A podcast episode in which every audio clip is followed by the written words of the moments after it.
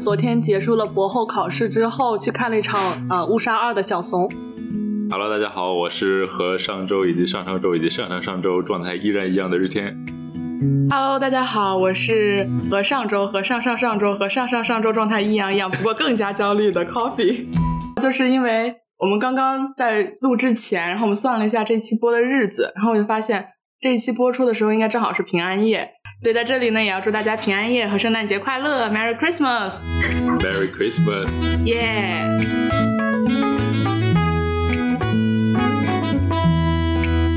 然后就是上周我们聊天结束的时候，有悄悄告诉大家说，我们这周的主题是非正式就医指南。对，然后我们就是真的邀请到了一位重磅、重磅、超级重磅的嘉宾，让我们来隆重的欢迎我们的粉条菜师兄。哇哦哇哦哇哦！呃，大家好，我是最近白天学习手术技术，晚上求孩子陪我玩的粉条菜。哇哦哇哦！哦，粉条菜师兄，呃，他其实还有一个身份是我们协和吧的创始人。那协和吧当时就是他们零八级的一个班级公众号，然后一步一步发展到现在，我们现在有二十三万加的粉丝。那我们让师兄来介绍一下自己吧。呃，非非常荣幸，除除了体重呢，其实谈不上重量级，非常的卑微啊，卑微。我今天就是以一个普通的呃创始人啊、幕后黑手、金主爸爸的身份啊，这个等等等等啊，来到这个栏目，太不同了，带资进入入这个带资入组，非常的卑微，非常的普通啊。平平无奇。啊那么跟几位主播一样，我是协和淋巴级的八年制，啊、现在是北京协和医院胸外科的一名第六年住院医。那么二零一四年的时候呢，跟几个小伙伴开始了做协和吧的尝试，做了七年，虽然没什么成果呢，但有幸认识了很多有趣的小伙伴，比如一九年认识了日天，二零年认识了小怂，二一年认识了 Coffee，呃，成等差排列，同臂生辉，同臂生辉。好的好的，欢迎师兄，再次欢迎。再次欢迎师兄。没错没错。那我想说，呃，协和吧这个，大家看我们公众号的时候，可以看到我们很多小编啊什么的名字都是四个字儿的，像师兄的粉条菜。那当时你是怎么想起起这个名字的呢？呃，就就是当时刚开始做嘛，觉得应该有一个统一的花名啊，不，那艺名啊，不对，呃，笔名啊，笔名，就是不知道大家有没有看过那个蝴蝶兰的《全职高手》一个小说、啊，特别火。当时有一个俱乐部呢 没有没有，你的青春呢 男生男生 old school，那你们看什么？《还珠格格》流星花园，恶作剧之吻，王子变青蛙。这不是更老吗？呃，反正那那个小说是非常火的。然后呢，那个当时有个俱乐部，所有的角色都是四个字的中药，什么王不留行啊什么。当时我就迷的不行，我觉得我们也应该用个统一的名字的话，就就用这个四个字的中药。所以，企鹅吧的前五年吧，几乎所有的小编一进来，第一件事呢是从一个名单里面选自己的笔名。啊，这两年你们见不到了，是因为好好听的笔名基本被选光了。没错 让你们再选就是什么嗯八角茴香、十 十大功劳之类的，就就不好听啊。所以现在这两年就是大家只要是四个字都行了，是不是？是不是也有不是四个字的了？大部分都是四个字但是不一定是中药名了。在我进去的时候还对我说要起一个四个字儿中药的，然后我就去翻那个百度嘛，嗯，然后我就说这个可以吗？选走了，这个可以吗？选走了，最后选了现在这一个。然后我就发现，你你看日天它也不是中药啊，对然后雨林它的笔名也不是中药啊，对，只有我老老实实选了一个中药。但是你的中药名很好听，小果排草。那是我看了好多好多名字里面选是的，是的，真的很好听。对，嗯，是的，那师兄前一段时间是刚刚下总值班是吧？哦，对，所以总值班是什么呀？专业解释一下什么是总值班啊？这个总值班呢，其实就是相当于我们在住院医和主治之间的一个桥梁，就是一个非常重要的阶段。呃，已经接接受过呃很长时间这个外科培训之后，像师兄这样的高年资住院医才能担任的夜夜间值班，会出现一些危重的情况，就需要总值班来协调处理。如果能自己处理的，就已经自己处理；然后如果不能处理的，需要沟通上级医师再进一步解决。所以总值班呢，在医院里面是一个你平常看不见，但是一看见可能就非常危急的一种职业。危急的职业，说起来像是一个高危职业。呃总值班就相当于一个沟通承上启下的一个角色。嗯，对。哎，我们医院内科跟外科的总值班不太一样，内科的老总呢，就是啥都要管，所有的病人，内科病人会诊啊，都是内科先看。嗯那咱们外科呢，就是因为都要涉及到做手术，嗯以我们这个年资呢，你专科就要做手术，这种它需要很高年资的大夫才能决定，所以基本上每个专科、外科专科都有自己的总值班。所以到大外科总值班，这呢就基本上是一个行政岗啊，排排个班什么的啊，处理一些纠纷啊什么的。呃，但是也会做一些简单的急诊手术，比如说阑尾炎啊、胆囊炎啊这些。那个还要做一些简单的会诊手术，比如掏淋巴结。所以其实出经常出现在内科给各个人掏淋巴结。嗯，所以掏淋巴结到底是个什么呀？就是淋巴结切除活检。看来在感染科没有遇到过要需要活检淋巴结。承上启下一下吗？我代表了广大听众的疑惑。对，就是他有一些淋巴结大了，然后内科想明白为什么是大，那那么嗯无非就是肿肿瘤、感染、免疫这些原因嘛。嗯你要去去明确到底什么原因，就会让你来掏。啊没错，对，但其实我觉得总值班，我个人理解可能在夜班的角色更重要一些。呃，尤其是内科总值班啊，对，嗯嗯，就是基本上有一些，我个人觉得像一些大的事情的时候，主要是你需要去协调的，你要协调各个科，特别是最近什么疫情各种演练啊，你要协。调。特别又北北京冬奥会了，你要有如果万一发生什么群死群伤事件啊之类的，那也是你去协调，所以这主要在起这么个作用。在医疗上的作用，我觉得主要还是做一些比较基本的、基本的一些手术和操作。那像内科总值班一届是有七个，那外科总值班一届会有几个呀？我们同时只有两个人，抖瑞抖瑞上班，哦，抖瑞就是二十四小时的，对，二十四小时加上加上交班下班的话，基本上二十八小时，然后再休二十个小时，然后再上二十八小时。那感觉还是很累。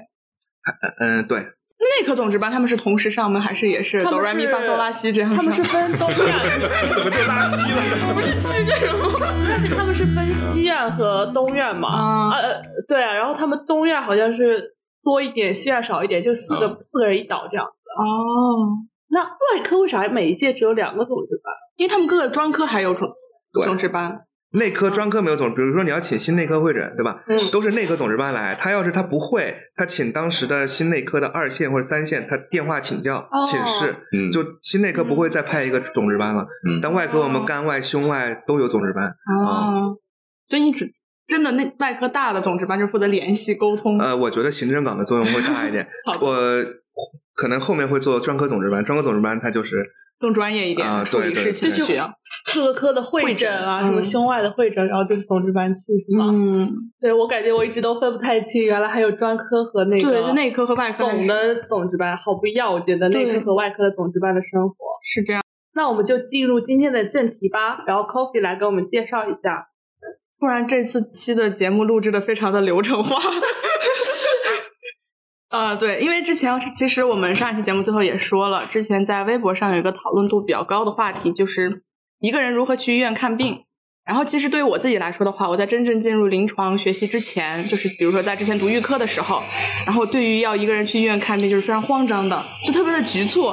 然后我不知道到医院之后到底干什么。然后像我这种重度社恐患者，反正大家可能看不出来，但我确实是。然 后到了医院之后，就会像无头苍蝇一样，就是到处乱撞，而且又不好意思去问别人，然后也不知道该怎么去问别人寻求帮助。所以说，我们今天就是想来聊一聊，到底应该怎么来医院看病，包括你可能哪里不舒服之后，你应该怎么去做科室的选择，挂哪个科，对，这是这些问题。因为我之前在还没有进临床的时候，我有去急诊做过那个志愿，那个急诊志愿者的呃呃任务就是穿着那个背心，然后站在那里，然后就会有不停的人来问你说怎么挂号啊，怎么取取号啊，怎么哪里做化验这种比较基本的问题。我当时的一个感想就是，很多人其实不知道他们应该看什么病，而且有个问题是，其实来协和的人，他们可能是在外院就诊过的，然后他们那个病可能是一种比较疑难杂症的，有可能那个科的医生说这个不是我们的事儿，你们去哪个科看一下。嗯然后那个科的又是又是说啊、我呃我我这里也处理不了，你不如去哪个哪个科。然后他们可能已经看了一通之后，也不知道去哪个科挂号。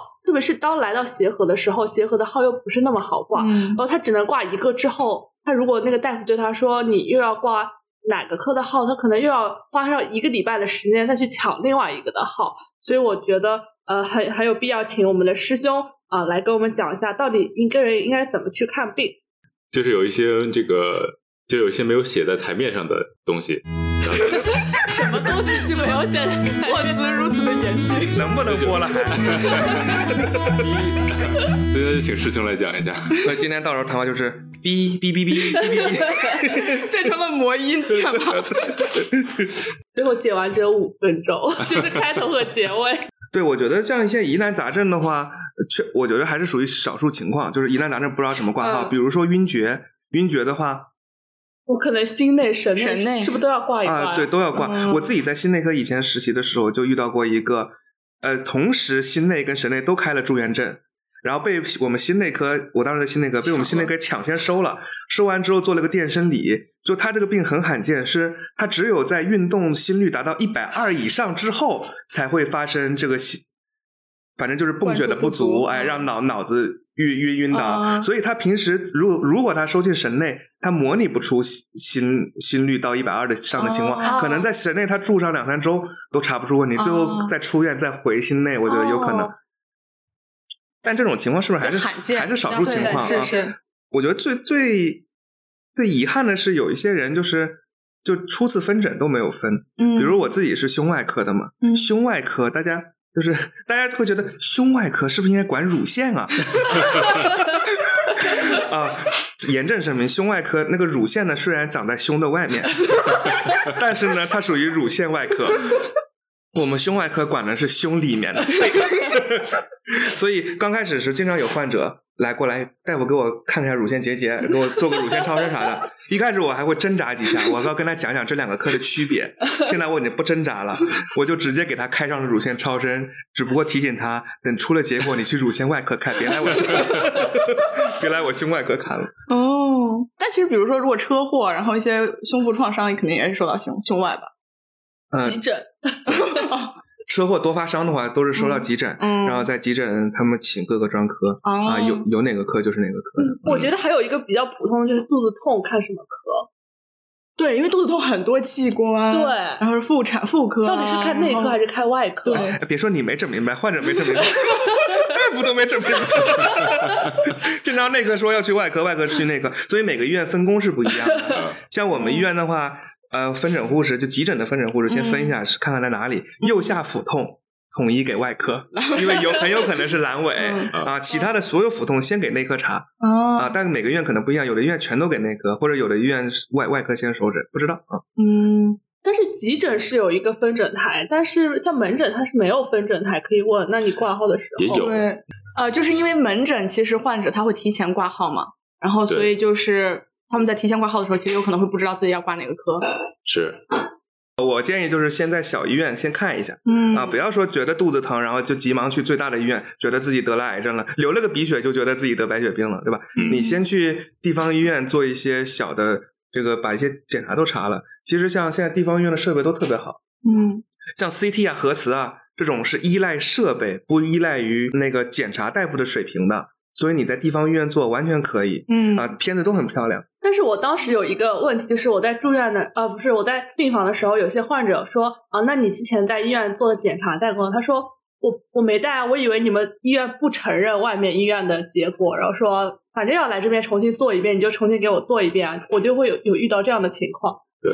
那对于一个医生来说，他看到外院的结果，他会不会怀疑一下外院的检查结果，还还比较相信我们医院的检查结果这样子？我觉得要看吧，嗯嗯，像刚才说 CT 核磁，人家外院人家拍了你，你换个机器拍也是一样。嗯但超声这种，超声跟操作者的水平极其相关，嗯所以一般是要再查一下我们医院的。另外有一些化验，像血常规这种普通化验，一般都出不了错。但要是查什么肿瘤标记物啊、免疫指标啊，嗯。这个各个医院可能水平可能可能要复查我吧。另外还看大夫个人。嗯。对，我就觉得好多那个患者来的时候都是什么都没带，嗯他嗯。以为他是想在这边查，但其实很多情况下，很多的患者都是经过很很多次的这个就诊了，对。然后他的那些结果呢，可能都浪费了，而且可能会有病情的变化，是，然后可以参考需要对比一下，嗯。然后所以很多人就一过来说我我等着你们这边再查，然后所以就又又是资源浪费，我之前遇到一个患者，之前有好多好多片子，然后终于挂上协和的号，住到协和医院了。然后我们就说，嗯你门诊里，因为门诊大夫都看过片子，我说你片子呢？他说我片子扔掉了。我说不会。我说为什么扔掉？他说我住到协和医院了，已经住到天花板医院了，我要跟过去的自己告别。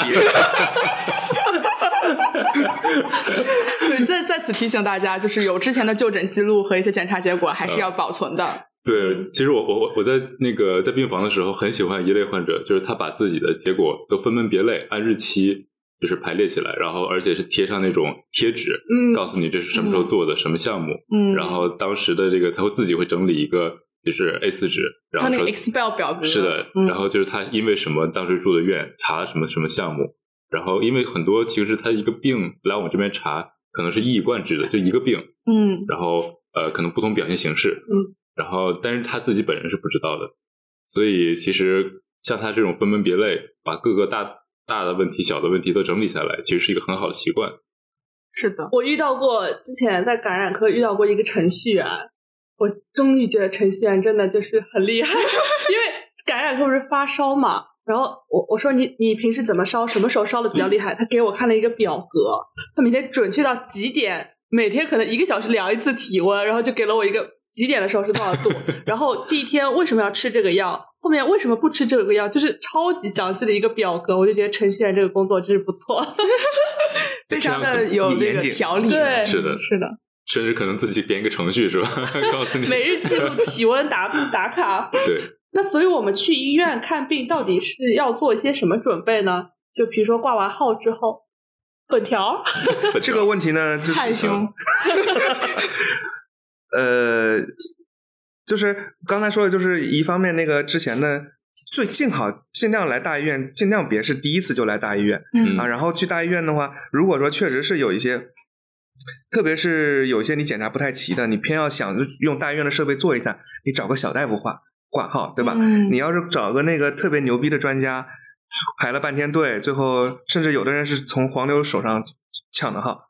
呃，P.S. 一下，黄牛跟我们没有任何关系，他们 这个钱没有一分钱到我们手。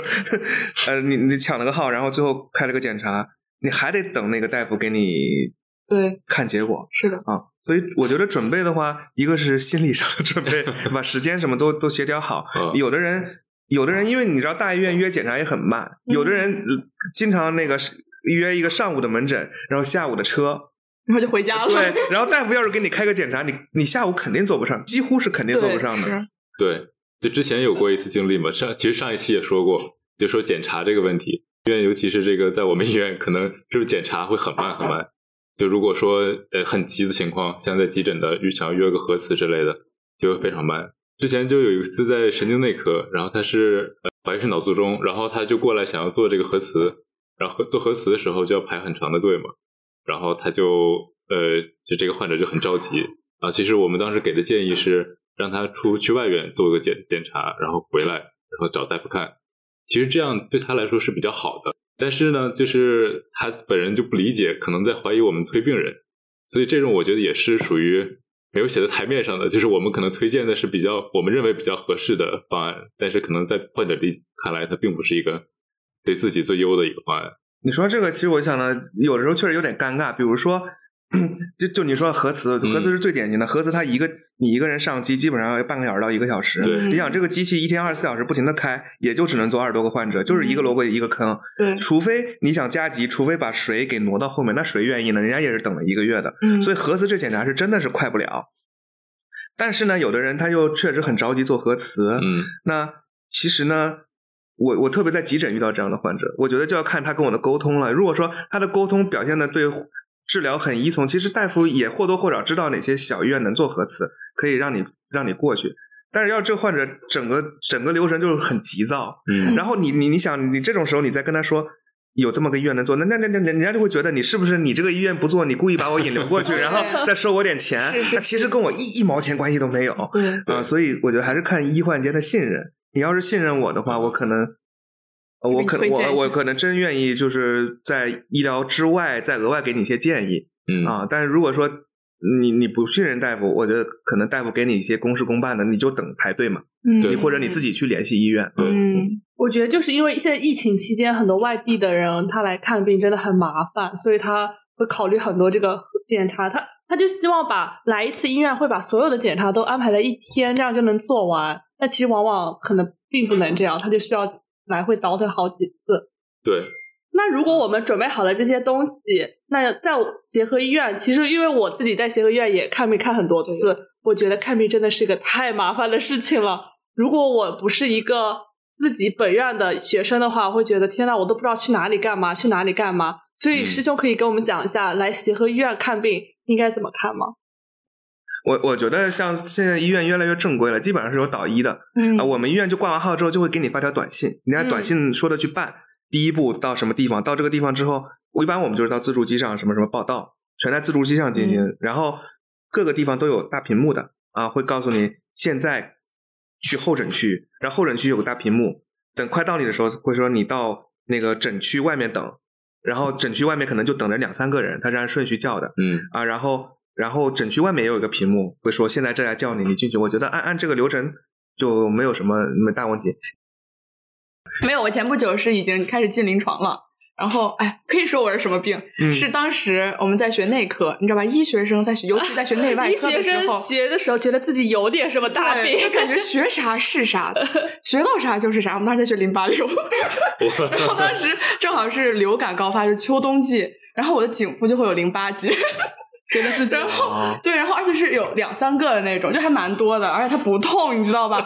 就很夸张。然后我自己都能摸到，然后我摸完之后，哎，我就很很很担忧。然后正好学完淋巴瘤，然后做个淋巴结活检 不会，然后我就去挂了挂了学科号。嗯，然后挂了学科号之后，当时自己挂号，然后我进去跟老师说，老师怎么怎么，我刚学完淋巴瘤，然后而且就是那个老师给我们上的课嘛，嗯然后他说啊，你还自己挂号，你居然能抢到，你可真牛逼。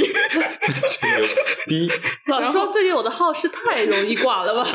对，然后我当时我当时进去挂号之前做了很很很充分的内心准备，我就想老师一定会怎么怎么骂我，老师一定会问我什么问题，万一问我课上学的知识我忘了怎么办？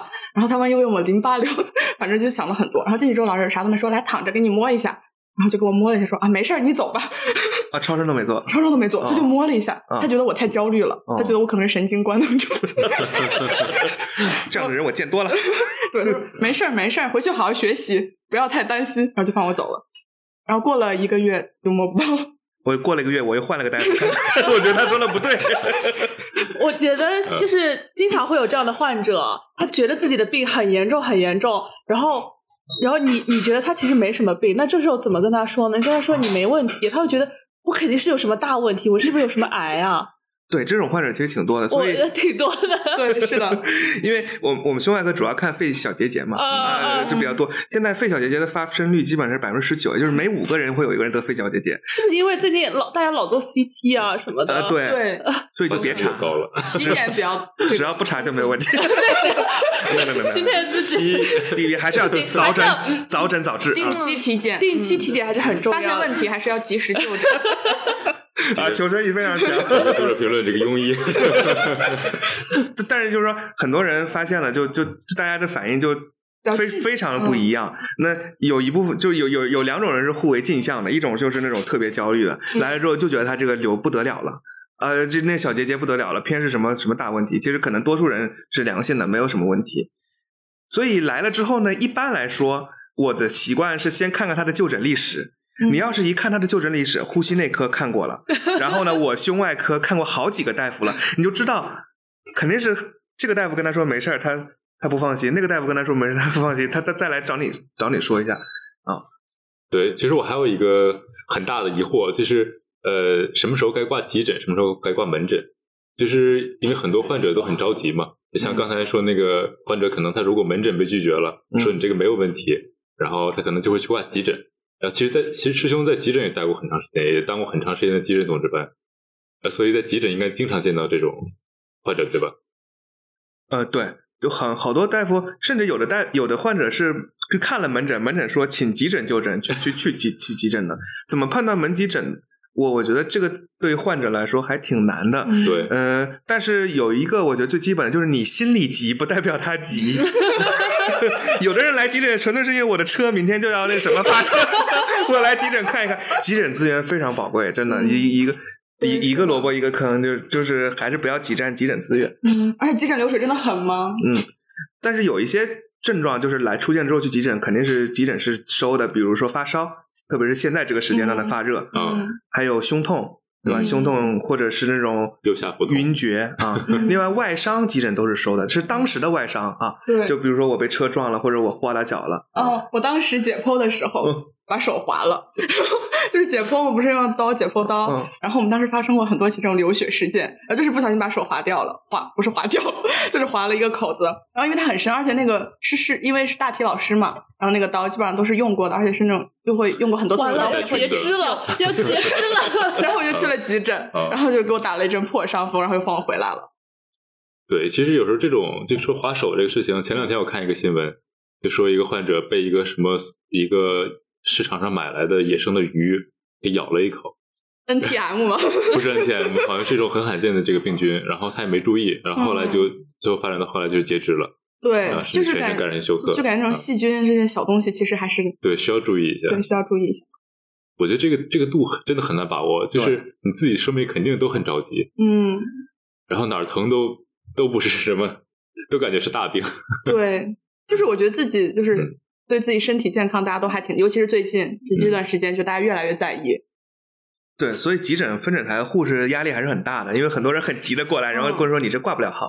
但我觉得分诊台护士他们都很专业，他基本上就是根据你的症状对给你分分到你要去内科、外科还是口腔这些。他可以判断，嗯他可以判断的，但是有的时候患者就特着急，说我都来了，我就我甚至打着幺二零来的，比如有的人颈椎病急性发作，嗯发完了之后整个人颈椎就很不没没有晕，晕晕的话可能急诊是看的，他就是整个人很僵硬，就就 脖子不敢动啊，脖子不敢动，这种情况呢，其实买在家买个止疼药，然后然后带上。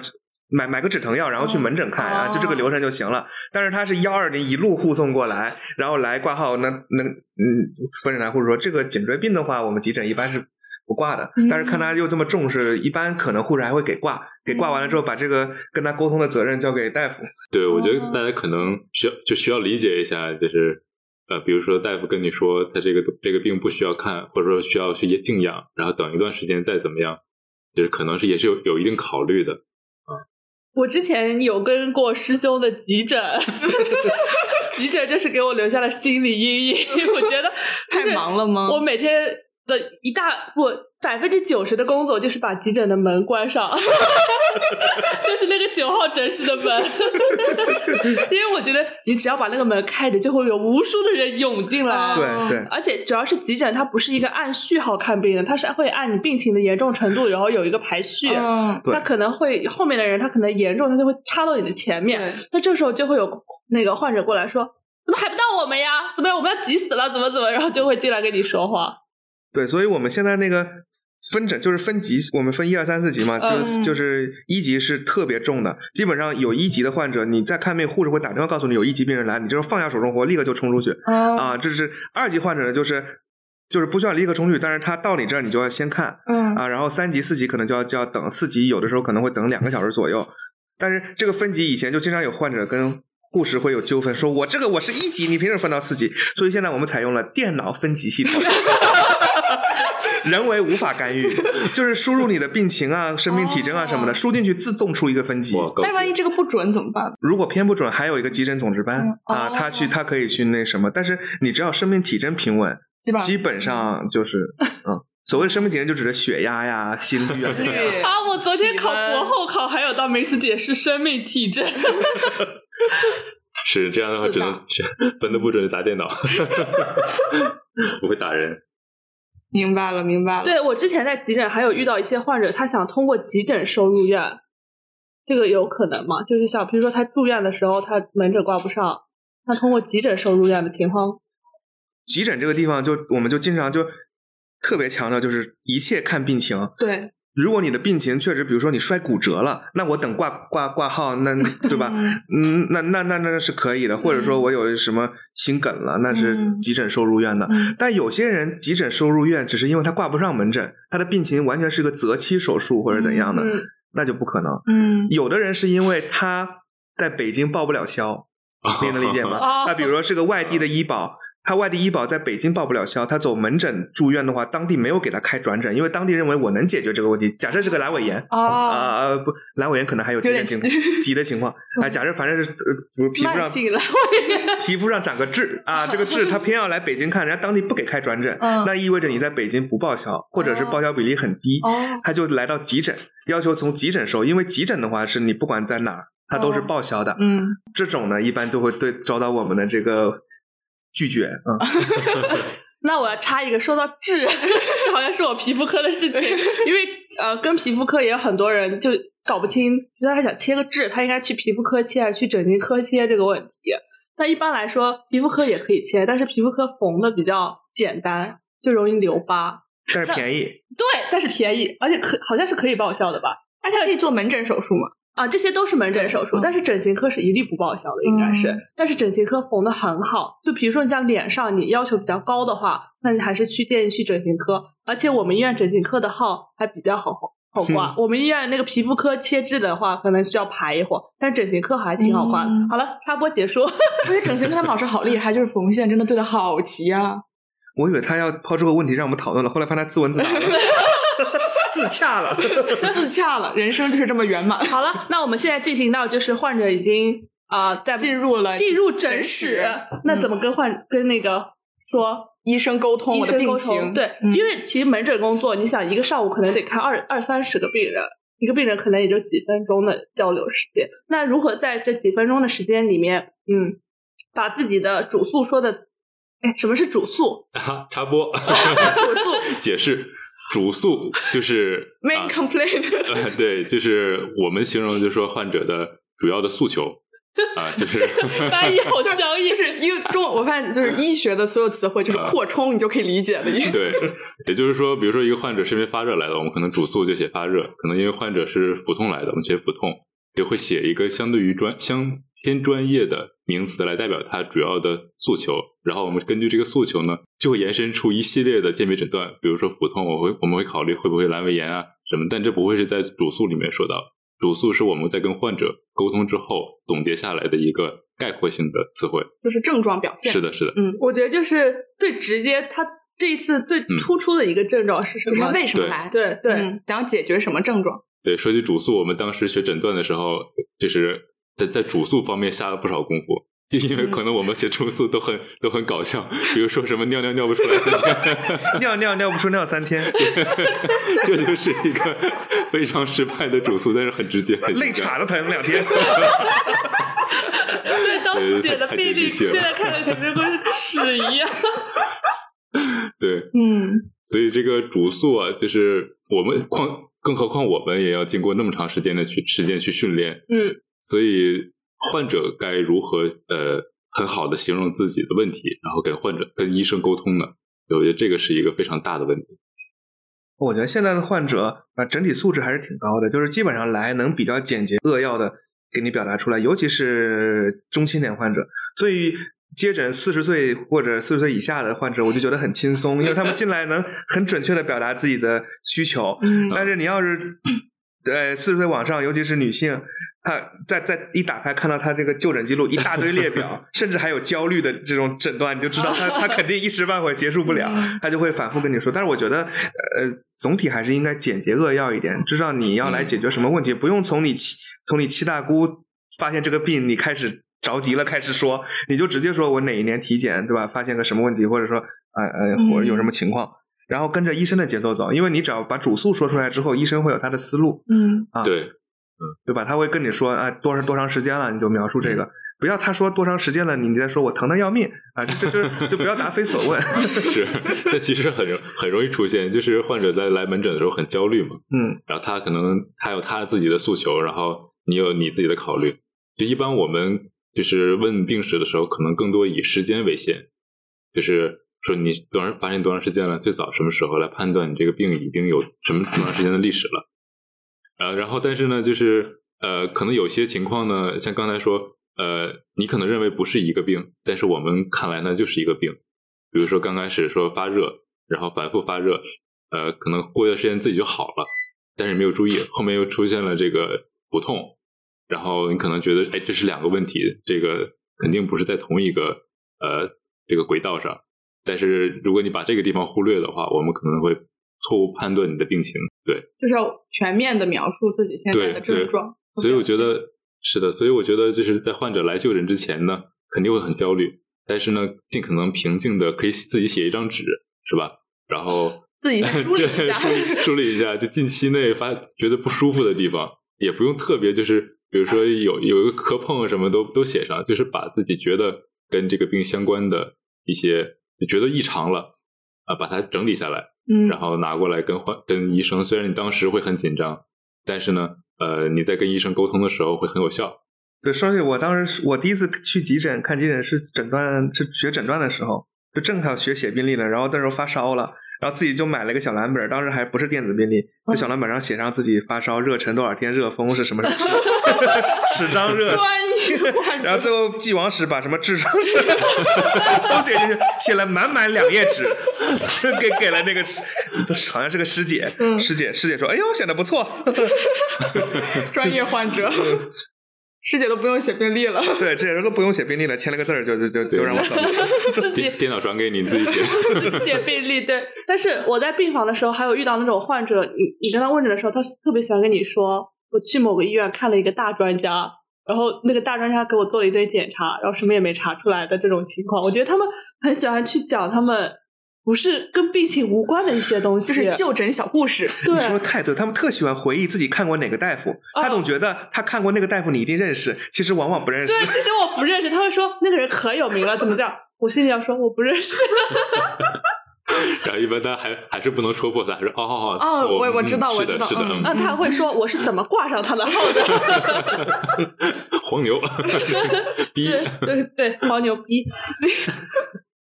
其实焦虑的是一种，还有一种是那种，就是你跟他很强调这个事儿了，他自己不当回事儿的。对对，你就强调，比如说做完检查一定要回来回诊啊、嗯随访啊。对，这种我觉得在北京很常见，北京大爷 都很那个很豁达。我觉得是北京的医保太好了。这段会因为地域歧视被 逼掉吗？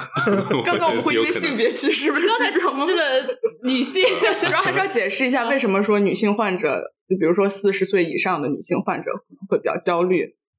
呃，因为围绝经期的话，它会有很多症状，嗯啊、潮热呀什么的。嗯那具体到我这个，具体到我这个科室，其实比如说肺癌啊，多多数肺癌不到晚期是没有症状的，嗯所以他会把很多症状归到他肺里面的小结节里面，包括什么咳嗽呀，其实是没有没有道理的嗯啊。但是你可能反复跟他解释他，嗯我觉得我也是一个想特别特别多的人。我记得我有一次是，我有一次拔完牙之后，那个血止不住了。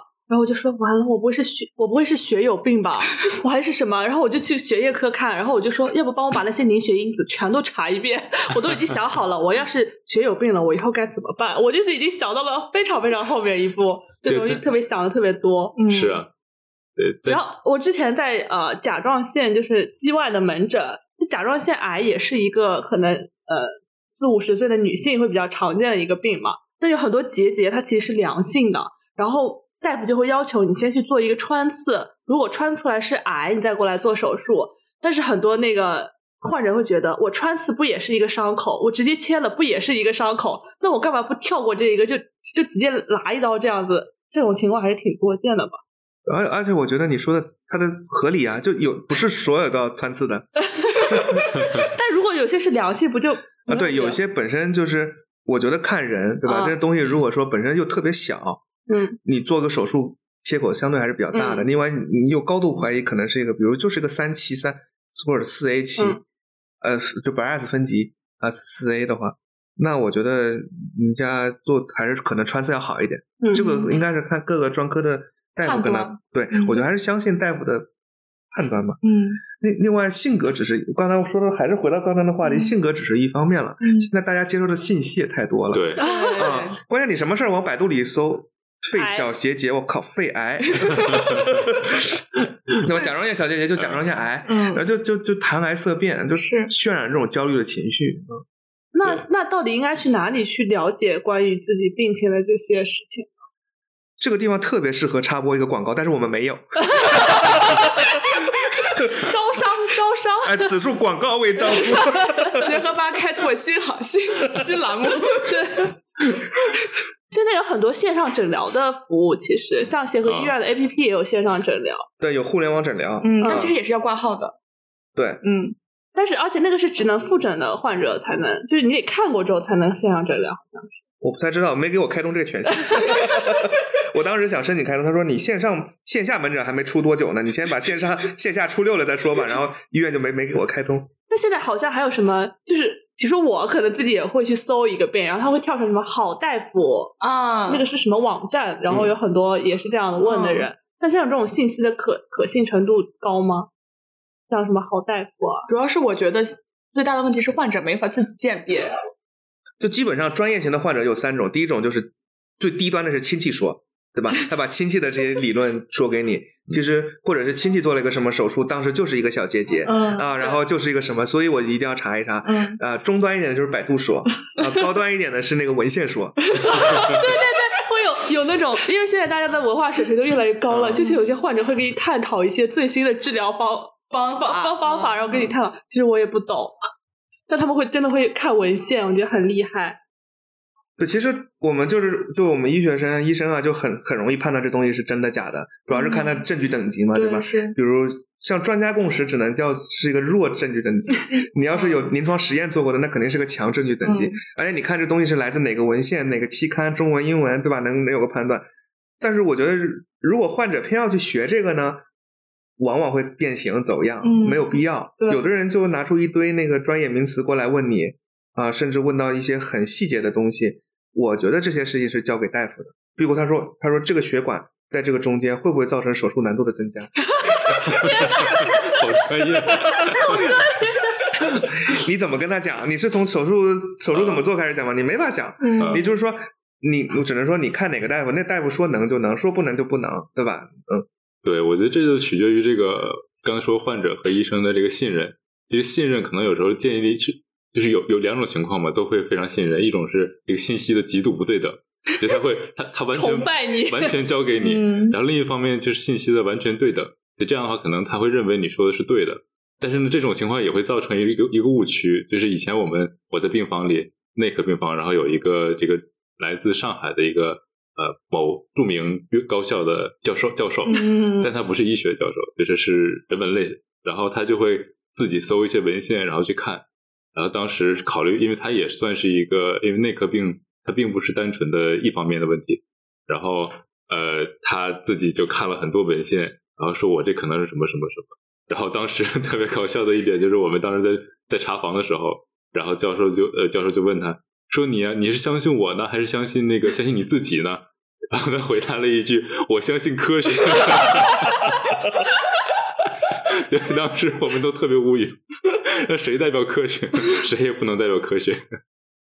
对，其实有时候文献吧，它是就我们自己看文献也是抱着这个半信半疑的这个程，就是嗯因为我们有时候要自己做研究嘛。对你要是都都确信了知识，那没有必要做研究了。就是要批判精神。啊，是的，是的，我们都会带着这种质疑的精神去看。然后，即使它出现了一个像刚才师兄说的这种高证据等级的文献，但它也是在一部分人群里面做的嗯研究，就是具体因人而异。对，还得看他的人群，比如人家做的是高加索人群，人家做的是黑人，美国黑人，那你在黄种人上不一定管用啊。是我最近晒的也挺黑，我也可以。你的血统，对，为了配合治疗，我把我把身上抹黑了。这会不会有人说我们有这个这个？啊，种族歧视吗？我我哎，来补充一句啊，就是所有的种族、性别、年龄，在我们大夫眼里是一视同仁对但主要是不同种族他们的遗传背景不太一样。强行挽尊。嗯，那说到问诊，其实现在微信问诊特别的常见，因为我们是医学生嘛，虽然哦我们也不太懂，但是老有人过来跟我，也没有老有人，就可能有些七大姑八大姨的，本来也不太熟哈，对突然加个微信过来问一问。嗯然后我前一段时间就遇到了一件特别搞笑的事情，是我一个姑姑，然后她就微信跟我说，她说我身上长了一个小包，有点痛，嗯，请问要涂点什么药？我说那能方便拍个照片给我看吗？他说不方便，就一个小包有点痛，我怎么知道干什么呀？我当时都崩溃了，但我就只是很客气的我说啊，麻烦你方便的时候呃再给我拍个照，或者建议去医院看一下吧。他就再也没有回过我。可能真的不太方便。对，对，那之前有过，其实有过一个新闻，就说一个大夫，呃，他是呃朋友的孩子出了问题，然后就是可能那朋友也是多年不联系了，嗯。然后突然问发了一句嘘寒问暖的，然后就开始问孩子的事情，然后他可能就出于好心嘛，就回复了一下，说你可以用这什么药试一试，但他可能其实因为没看见本人嘛，嗯，可能问的多了，就具体发生什么话，就他很长很长的那个聊天记录，当时放出来。后来这个孩子发现不是这方面问题，然后可能用药用错了，倒也没说耽误治疗，但是只不过是这个家属啊，他觉得非常的呃不高兴、不满意，说你不知道病情，然后你还乱指挥，嗯，然后就有这样的一个问题。后来他就赔了十万块钱啊、就因为这个违，这个是真朋友还是假朋友？对啊，就是所以就是可能多年不联系嘛。对，多年不联系，突然加了你好对，友但，其实 要么是他要结婚了，要不是要不对，要不就是要看病。微信在我们看来是一个很休闲娱乐的场景，就是可能聊的更多朋友圈嘛，就是聊的是朋友间的话题。然后，如果你要这个求医问药的话，倒也可以。但是如果留下这个证据的话，对我们来说也是一个不小的负担。我觉得是这样的。前几年不是有个特别火的我文章在在医生朋友圈广泛流传，就是熟人问诊啊有研究表明啊，误百分之诊率，误诊率对误诊率高达百分之四十以上嗯，对，啊，我觉得很很容易理解，就是你本身看一个病，你是对吧？望闻问切啊，不是中医老中医又来了，老中医要上线了。我们该问很多东西，对吧？但是你在微信这种场合，你你你很难，或者对方很难配合你把这个东西问完。你要是认真问吧，你你耽误你很多时间，嗯而且呢，他也不一定能配合，而且往往是通过中间人。你这个传了话了，来来回回，那个就就对吧？你要是不认真问吧，这个病你确实你你你他提供的信息又太少，所以一般我我给建议都是给到他去哪个科看，嗯不会再给到进一步的，更何况别的专业也不是我我的我的对，对，说这个我要说，当时我就把这个这篇文章转到我朋友圈了，然后我就说了一个，我我我我我我每年都会定时清好友，清的好友主要是那些问了一些奇葩问题，然后就在这逢年过节从来没跟我说一声你好的，呃，其中有一类人就是就是你跟他说，你跟他说，哎呀，这个你这个我还要多了解信息，对吧？你问他什么，他说。哎呀，这个中间传话太费劲了，我建个群吧。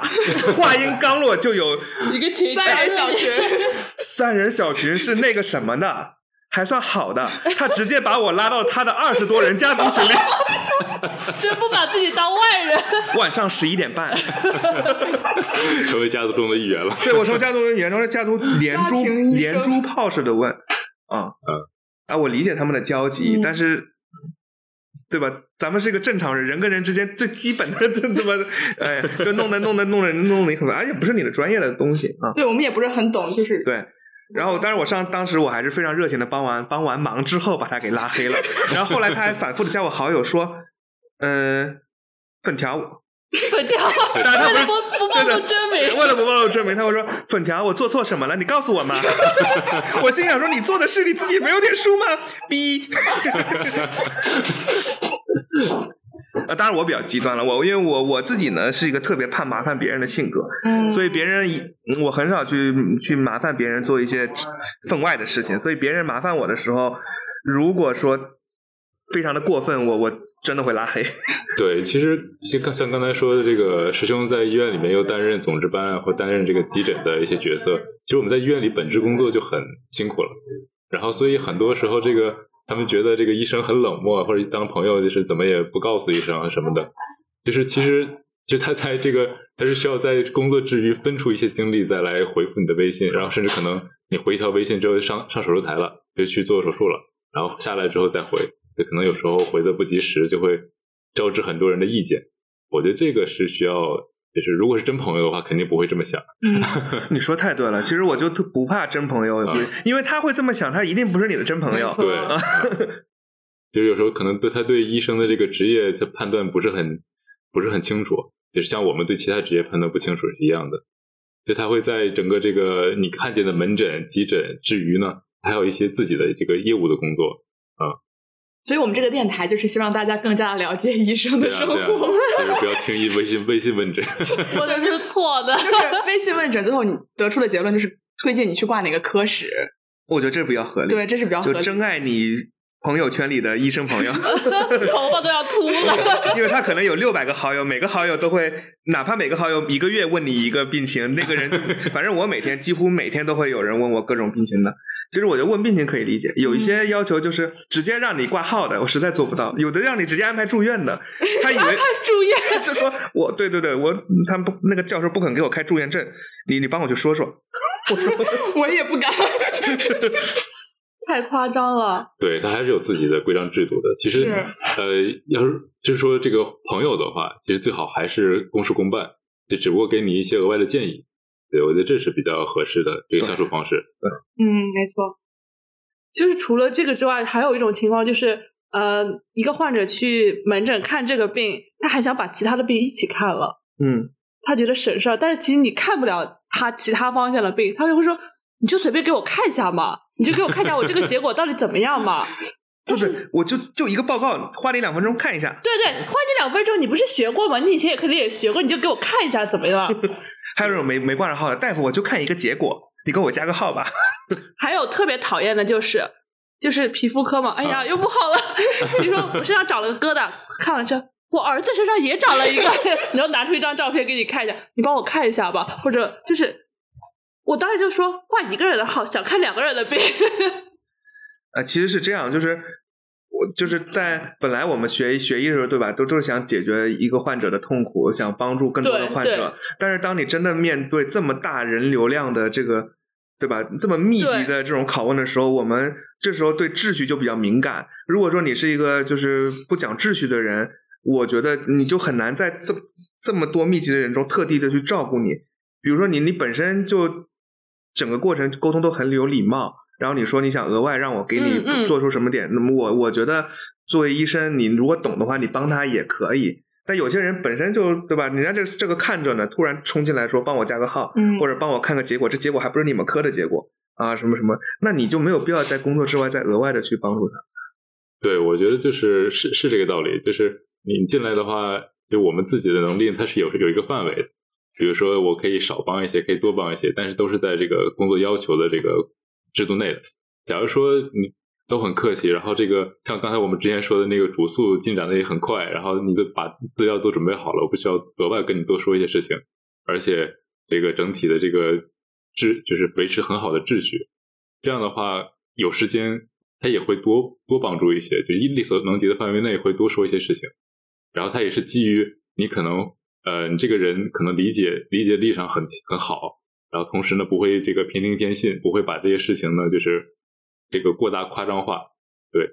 然后但是呢，如果说对于一些 就是进来呢就是明摆着要医闹的这些，我们都是还是很警惕的，因为最近就之前一段时间疫情前，嗯，医闹还是对，还是很严重的。然后现在大家也都很谨慎，不敢这个轻言妄语。嗯就说到，其实现在还有大家就会有呃录音的这个情况，嗯其实在病房也会有。是的，那师兄，你有遇到过患者跟你谈话的时候会录音这样子吗？嗯，遇到过。我我我个人觉得，我注意到很多人很反感这件事儿，但是我个人觉得呢，我是能理解的，因为来现在又因为疫情了，来谈话的只能一个家属，嗯那其他家属想听一听，呃，我我觉得问题不是特别大，主要还是看沟通。如果这个患者从头到尾都一直很闹事儿，嗯呃，那我觉得原则上呢，你既然要录音，那我们就要律师公证，这是按原则办事，按规章办事儿。那我们再请个律师在场，就是你证明我们保证你的那个录音没有断章取义，对吧？嗯就这么全程的那个。但是多数情况下，反正患者给我提这个要求，我个人是答应的，因为我觉得像术前谈话这些的本质呢，不是说。我也经常跟我带的同学说，现在好多人术前谈话就是，比如十八条风险，一条条给你读，嗯第一条会死，第二条会死，第三条 从第一条说到第十八条，就是反正条条会死，没有必要。你本身 谈完他说我不做了，他们就觉得谈完还要做才是真爱。呃，但是但实际上，我觉得谈话本质过程是一个建立你跟患者的信任信任。嗯你你你你可能你在这个你的谈话过程中，把这个患者即将遇到哪什么流程，即将遇到哪些痛苦、哪些感受，整整个最主要可能出现的并发症是怎样，我们会有怎样的处理。讲完之后，一般来说风险我就谈一两点最容易碰到的，比如什么手大出血啊这种科呃或者漏气啊，就我们科就这样的。嗯多数患者都都特别能理解你，他也不会说，万一术术后出现了你没有谈到的并发症，他理解这个过程中你是真正愿意帮助他的，他不会去那什么的。我觉得，包括之前我们我我我个人也吐槽了好多患者，但实际上中国每年的门诊人流量大概是十呃二十亿人次，就是每人人均每年要看两次门诊，嗯在这么大的人流量情况下，真正有闹事儿的还是极少数，嗯，还是极少数。所以大家不要说听完之后觉得我们每天都处于负面情绪中，没有，我们遇到的多数患者是很好的，对是的但是就有那么一两个让我们觉得应该上这个电台来 叨叨一下呃叨叨一下，也是跟大家分享一下这个。我就是有没有强行挽尊的没有没有没有，我觉得非常的自然，对自然是吧？就是也是说到这个想到了啊，是是这样的，然后还有一种患者是，呃，比如说你给他说有一个治疗 A 和治疗 B，然后患者会让你给他做决定。在病房其实有时候会遇到，然后他说，啊，我们跟他提，比如说你可以用环孢素，然后你也可以用另外一种，嗯那你想要用哪一种呢？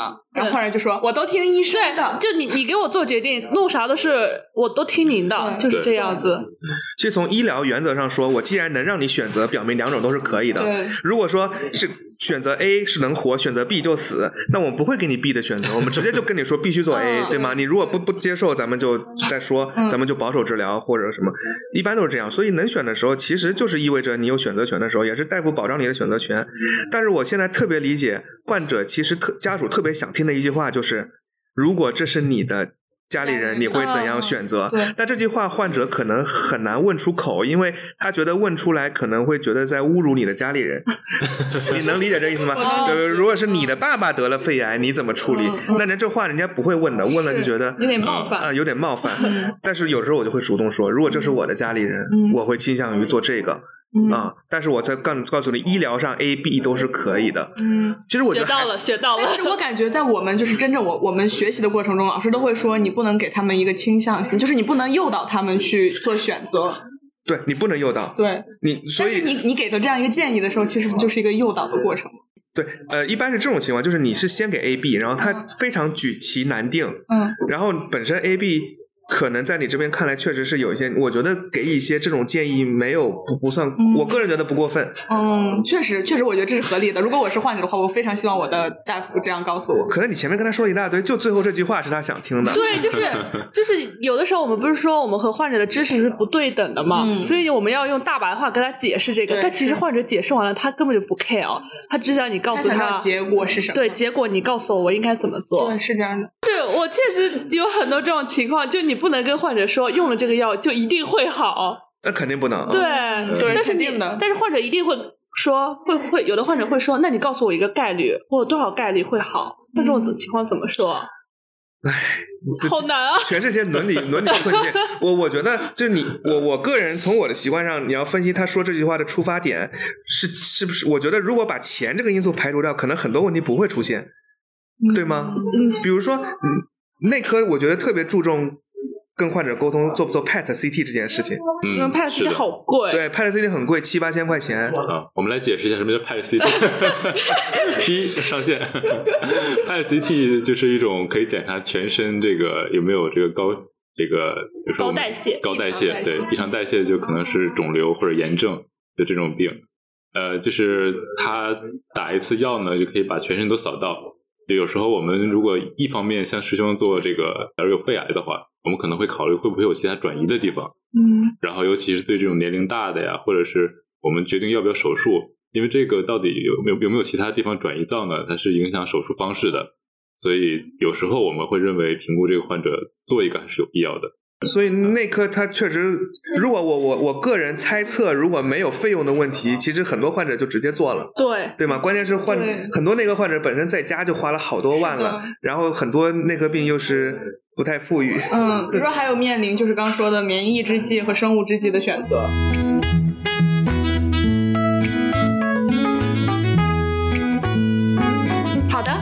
我觉得我们这期时间差不多了，强行结束，在话题走向滑铁卢之前强行结束一下。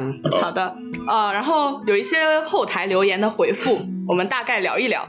比如说有一个问题，我非常想知道，可以介绍一下怎么找医学生男朋友吗？我也想知道，我也想知道。这个地方不得不插播一则广告 这个地方不用招租，我们有。啊，这个地方对我们自己自己就有这个广告。呃，那男男神介绍一下，我们有呃个，对，我们在那个协和吧公众号上有一个专栏，叫这个 OHDA，也叫这个这个心动多巴胺，是吧？对对然后呃，这上面呢，我们会偶尔登出一些这个医生或者医学生想要交友的相亲小广告，相亲小广告，对。然后大家可以定期关注一下，然后可以在我们的这个后台搜索啊 OHDA，没错，对，我觉得如果特别想找的话呢，也可以把你的这个对简历发给我们。对，其实我们现在，现在然后我们就，因为我们因为我们的公众号关注者都是医生、医学生嘛，而且都是各大城市的优优质医学生。我对这个问题有一点意见，为什么不找对啊为什么不找医学生女女朋友呢？怎么回事啊？看我们现场在座四个，一个成家立业了，一个马上成家立业了。啊，对，无论哪里都可以啊。你是不是有性别歧视？不是，我想说，为什么医学男医男医学生在婚恋市场这么吃香，但是女医生就没有那么吃香呢？对，我也很疑惑。可能女医生她都很容易找到对象。嗯，你说到我们的比例，求求。那我们看一下第二个问题，就是中国各大医学院和各种学制有什么不同？这个话题很大。呃，对，我以前参加过那个八年制论坛，十三所八年制学校在一起，嗯。十三所医院都不一样。哇，啊，有四加四、二点五加五点五的，就是我们。嗯。啊，有三点五加什么的，反正反正都不一样。所以嗯。这个话题如果真想研究，我们可以得某一次找一个机会，然后聊一小时这样子，嗯。嗯，嗯，这大家可以继续关注，持续关注我们。最后的话就是有有人留言大声表白协和张冬天，我是你的粉头，请协和张冬天回复一下。你好，谢谢大家的支持，我很开心，我有粉头，但是我我连粉丝群都没有，为什么会有粉头？建起来，建起来。建起来建起，来，建个微博群哦，大家可以就是微博搜索陈，嗯，你连我的微博名都不知道，我关注你了，反正就类似陈小怂，对吧？对，嗯，然后可以就是你建一个微博粉丝群，然后大家就可以加群。对，我看不是也有后台粉那个留言表白 coffee 的吗？你看这一段我替你读了，知道你不好意思插进来。谢谢谢谢蔡哥，蔡哥，蔡哥有点菜啊！好的好的。然后就是我们这期也差不多聊了一个多小时了，然后希望通过这期节目呢，朋友们会对就是医院的就诊流程啊，怎么和医生聊天呀，有一些进一步的了解。不过呢，其实今天聊的内容都是比较一般化的就诊流程嘛，啊，大家也就是是真的要相信自己的主诊大夫的意见，互相信任是很重要的。所以最后呢，就是要感谢粉条菜师兄百忙之中来到了我们的电台，和我们分享了很多很多的东西，超级感谢师兄，毕竟师兄等会儿回家还要继续奶孩子。对对，希望以后有机会再来，主要是看你们这边太火了，报名人太多。赶快插入，赶快进，对插缝进来。对，好的，然后最后的话就是今天是平安夜，然后很高兴在平安夜和大家一起闲聊，希望朋友们能够平安喜乐，继续关注我们，圣诞愿望也能够被圣诞老人听到哦。我们下期再见啦，大家圣诞快乐，啊，圣诞快乐，圣诞快乐。圣诞快乐，拜拜。拜拜。